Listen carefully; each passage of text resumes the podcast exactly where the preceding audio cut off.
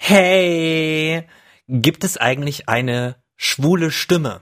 Einen schwulen Dialekt? Das finden wir heute raus. Außerdem finden wir auch heraus, warum schwule Männer frauenfeindlich sind. Oder ob sie das sind. Und ich erzähle euch von meinem eigenen Coming Out. Heute bei dem Podcast über alles, was schwul, lesbisch, bi, trans, whatever ist. Sputnik Pride. Die LGBT-Show mit Kai. Hallo! Willkommen in der Q&A-Folge von Sputnik Pride. Ich habe mir mal gedacht, in der Sommerpause kann man ja mal die Zeit nutzen und trotzdem ein bisschen arbeiten, weil so ticke ich als Mensch. Ich kann nur arbeiten die ganze Zeit und die Pause machen, aber ich wollte auch einfach mal die Chance nutzen, zwischen den ganzen Folgen mit den ganzen Inhalten mal zu sagen, hey, was wollt ihr da mal wissen über die LGBT-Community oder auch über mich als Person, den Kai von Sputnik Pride? Was wollt ihr über den wissen?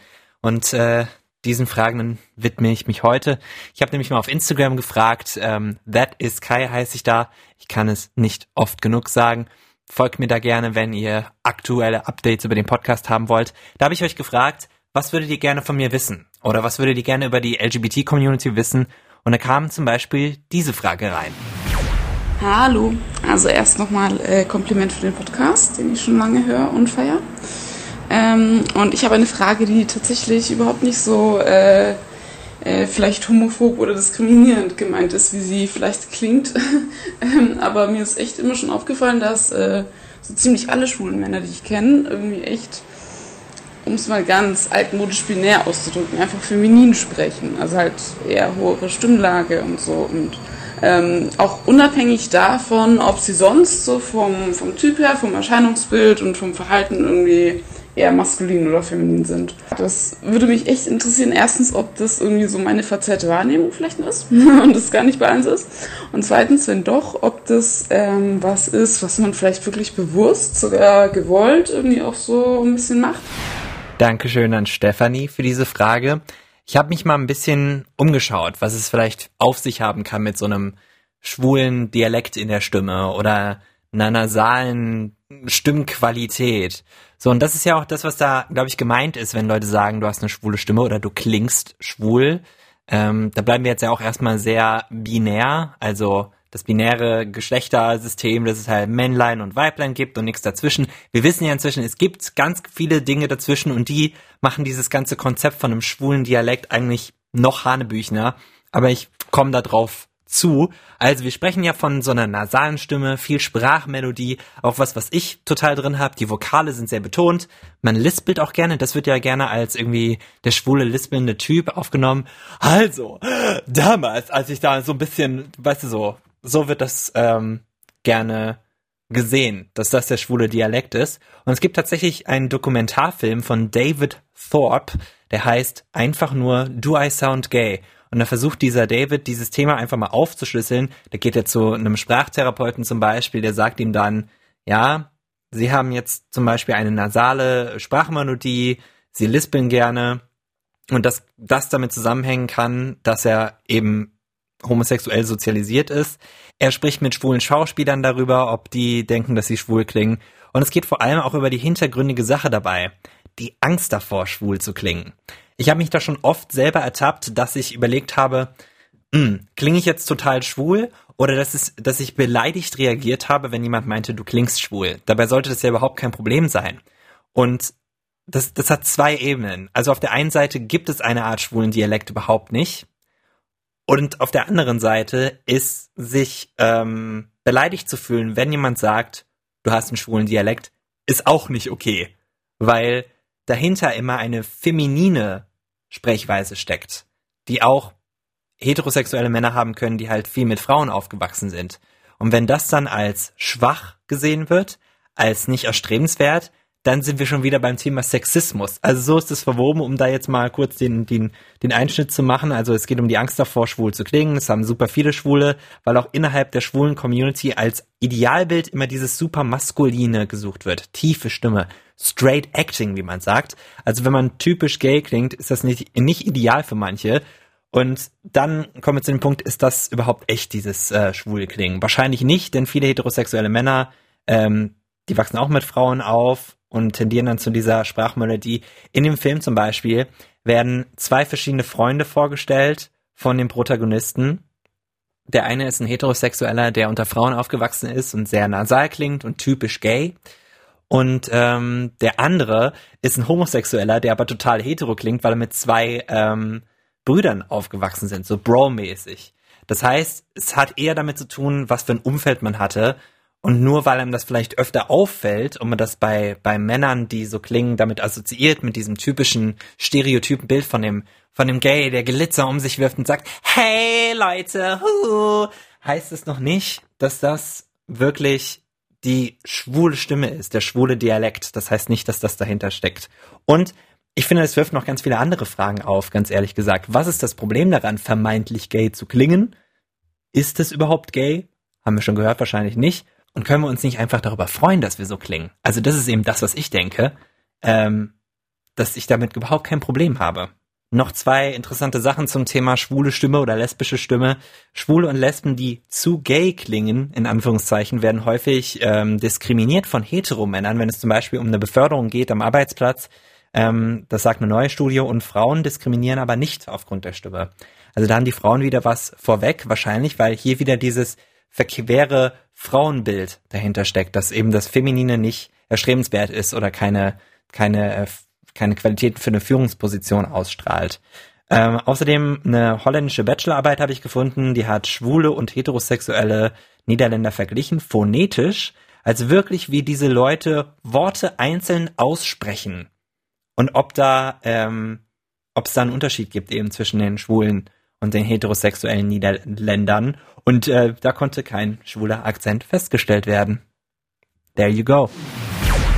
Hey Kai, mich würde mal interessieren, warum so viele Schwule frauenfeindlich sind. Also ich höre es sehr oft in meinem schwulen Umfeld, dass Frauen regelrecht als ekelhaft angesehen werden, eben weil sie Brüste haben und Vaginas statt Penissen und zu, halt zu diesem, ich sag mal, normalen frauenfeindlichen Bild in der Gesellschaft halt eben noch diese körperliche Variante dazu kommt. Ja, würde mich mal interessieren, was du dazu sagst.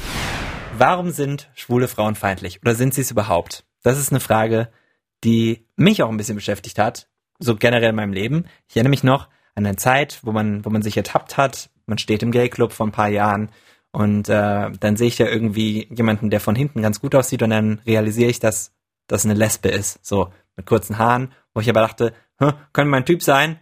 Ah, dreht sich um. Ah, nein. Und dass man denkt, dass ähm, dadurch, dass da ganz viele Frauen sind, dass das eigentlich eher stört die Experience des Datings, des jemanden Findens auf einer Tanzfläche. Und wenn dann da kaum Männer sind und ganz, ganz viele Lesben oder irgendwelche äh, Freundinnen, die mitgekommen sind, dann ist das doof. Und ich habe auch selber schon eine gute Freundin schlecht behandelt im Club, womit ich meine links liegen gelassen, weil mich dann die Aufmerksamkeit eines Mannes mehr interessiert hat. Und ich glaube, das ist genau das, wo, wo es problematisch wird. Außerdem gab es Leute, da würde ich mich jetzt nicht mit reinzählen, die äh, in meiner Anwesenheit aber ganz offen gesagt haben, wie eklig sie doch weibliche Geschlechtsteile finden. Und das hat schon so ein kleines Geschmäckchen. Warum muss man das sagen? Warum verspürt man den Druck, das sagen zu müssen? Das würden wir doch genauso als schwule Männer genauso homophob finden, wenn irgendwelche Hetero-Bros die ganze Zeit von Schwanzlutschern reden. So. Und deswegen finde ich das da zum Beispiel nicht okay, aber ich weiß nicht, ob ich in dieser, in diesem Moment eingeschritten bin. Aber ja, ich habe auch noch weiter gesucht. Ich habe eine Studie, eine wissenschaftliche Arbeit gefunden über schwule Männer und Frauenfeindlichkeit beziehungsweise Sexismus von Lindsay Blummel. Ich glaube, so wird sie ausgesprochen.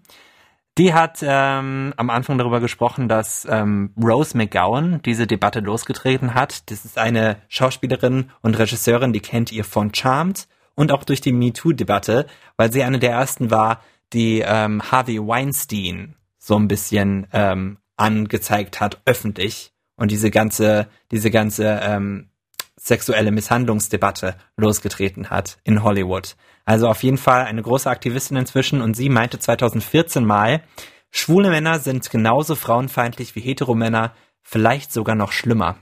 Das ist ein Statement, was sie inzwischen auch schon wieder relativiert hat. Sie hat sich ein bisschen davon distanziert, ist ein bisschen ausgeschmückt, um zu ähm, sagen, was sie damit meint. Aber das Statement an sich hat diese Diskussion losgetreten.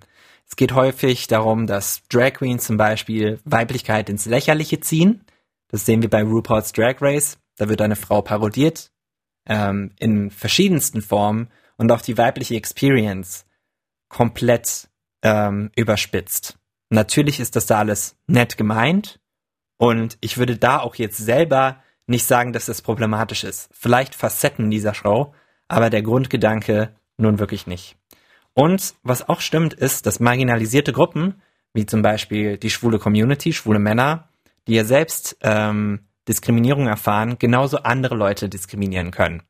Und viele schwule Männer sind trotzdem weiße, schwule Männer, die schwul nicht auf der Stirn geschrieben haben und deswegen damit davonkommen können, ganz einfaches Leben zu haben, sehr privilegiertes Leben, aber trotzdem schwul sind und dann frauenfeindlich. Das kommt auf die schwule Stimme zurück gleich, die wir eben schon besprochen haben, dass das Weibliche eben nichts ist, was erstrebenswert ist. In einer, in einer heteronormativen Welt, die auch noch ein riesen Patriarchat hat. Also alles, alles geht ja auf den Mann zu. Und das ist ja das, was wir gerade versuchen zu ändern. So, was habe ich hier noch gefunden? Ah, ja. Schönes Beispiel, inwiefern schwule Männer sexistisch sind aus der Studie, woher das rührt, woher das kommt.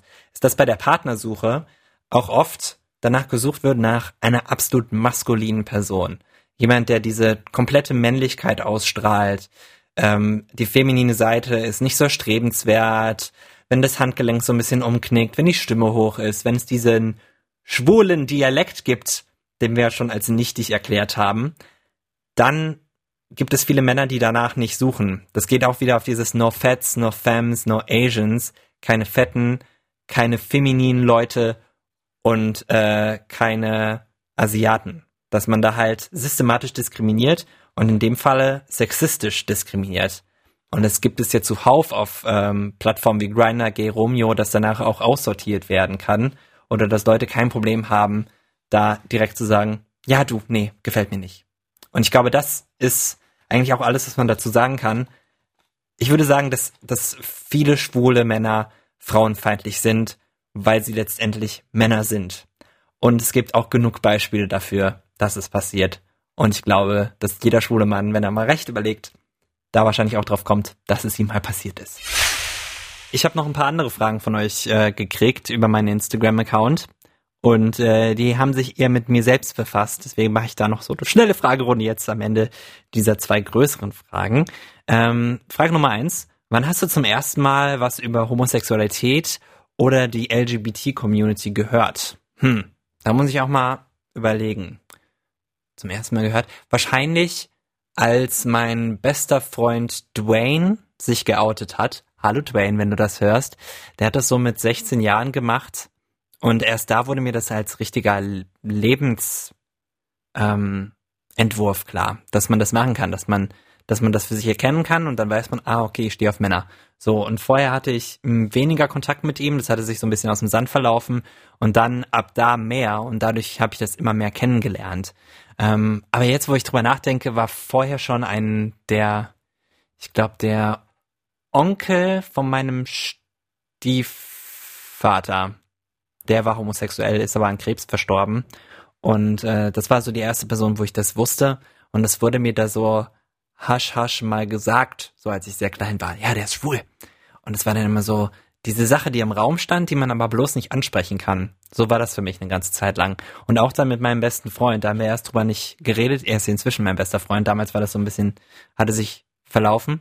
Ähm, und dann haben wir irgendwann mehr wieder drüber gesprochen und dann habe ich selber festgestellt, dass mich da ja was interessiert, dass ich das auch so fühle. dann habe ich seinen Freund kennengelernt und dann wurde das relativierte sich das alles. Und da habe ich auch die Community ähm, äh, kennengelernt bei einer Party in Mainz. Da gibt's die Uni-Party. Die findet ja immer wieder statt. Das ist so eine, rel eine relativ günstige Gay-Party. Einfach gibst du fünf Euro, gehst rein, haust du dir fünf Wodka E rein und, und das ist total toll. Und das sind halt ganz viele homosexuelle Männer, ganz viele junge homosexuelle Männer, ähm, was dann total krass war zu sehen. Und Drag Queens und ich war da so total so das Häschen, was das noch nie gesehen hatte und hatte zum Glück einen, einen Mentor, meinen besten Kumpel, um mir das alles zu zeigen. Und das war der erste Berührungspunkt mit der Community für mich. Die nächste Frage. Wie war mein Coming Out? Das werde ich ja so oft gefragt. Oh, wie war mein Coming Out? Ja, wir haben jetzt schon durch die erste Frage so ein bisschen was gehört darüber. Also mein äh, bester Freund hat dafür gesorgt, dass ich immer mehr zu mir selbst gefunden hatte, was das betrifft. Und dann habe ich irgendwann angefangen, einfach weil ich dann öfter mal bei denen zu, zu Hause abgehangen habe, ähm, habe ich dann angefangen, Tinder zu benutzen. Ich habe einfach mal geguckt, okay, was, was geht denn? Was, was ist das denn? Und ähm, habe dann so die zwei, zwei ersten so Begegnungen mit Männern gehabt, die so getroffen. Und äh, dann meinen ersten Kuss gehabt und sowas. Was mich total überrascht hatte. Und dann auch am Anfang mich natürlich sterbensverliebt in diese erste Person. Natürlich vergebens. Und dann äh, habe ich gedacht, okay, jetzt war, wissen das schon mal Freunde. Ein paar Freunden habe ich dann anvertraut. Das war nicht wirklich ein Problem. Das war so mit 18, 19 Jahren. Lass mich nicht lügen. Und dann habe ich irgendwann das zuerst, glaube ich, meiner, meinem Vater erzählt. Ich bin mir jetzt inzwischen gar nicht mehr sicher. Ich glaube, es hat meinem Vater erzählt und das war eine bisschen doofe Geschichte. Wir waren äh, bei ihm zu Hause in Belgien. Mein Vater ist Belgier.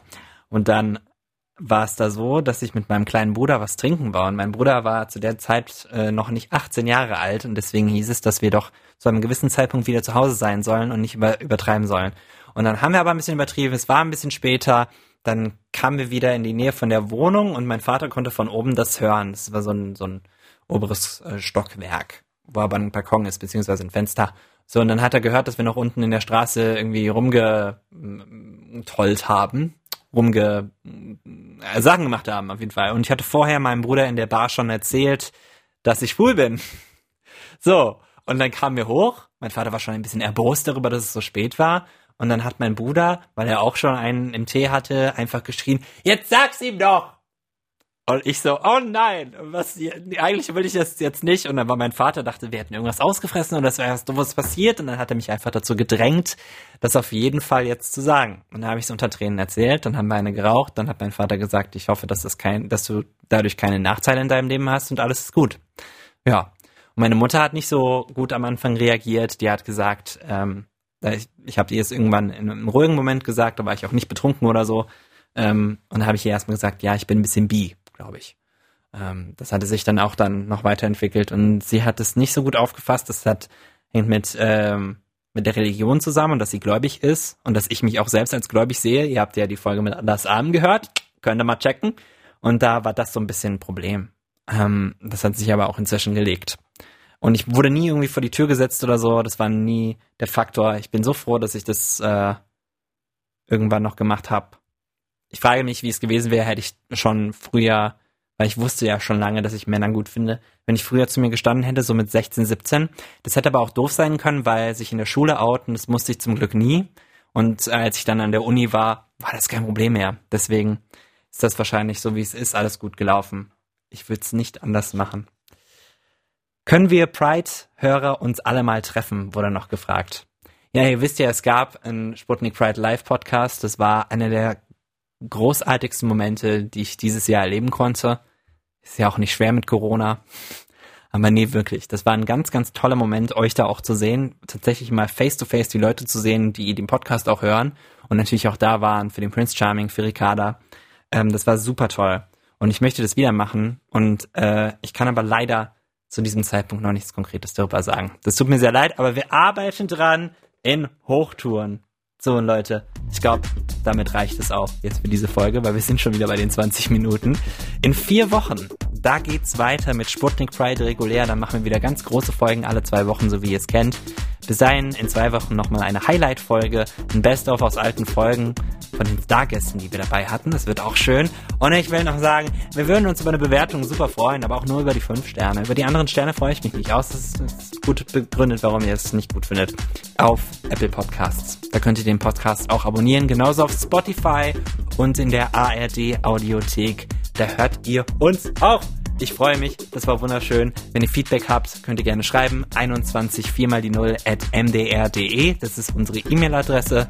Auf Instagram könnt ihr mir schreiben, that is Kai. Oder per WhatsApp. Die Nummer dazu ist auf sputnik.de.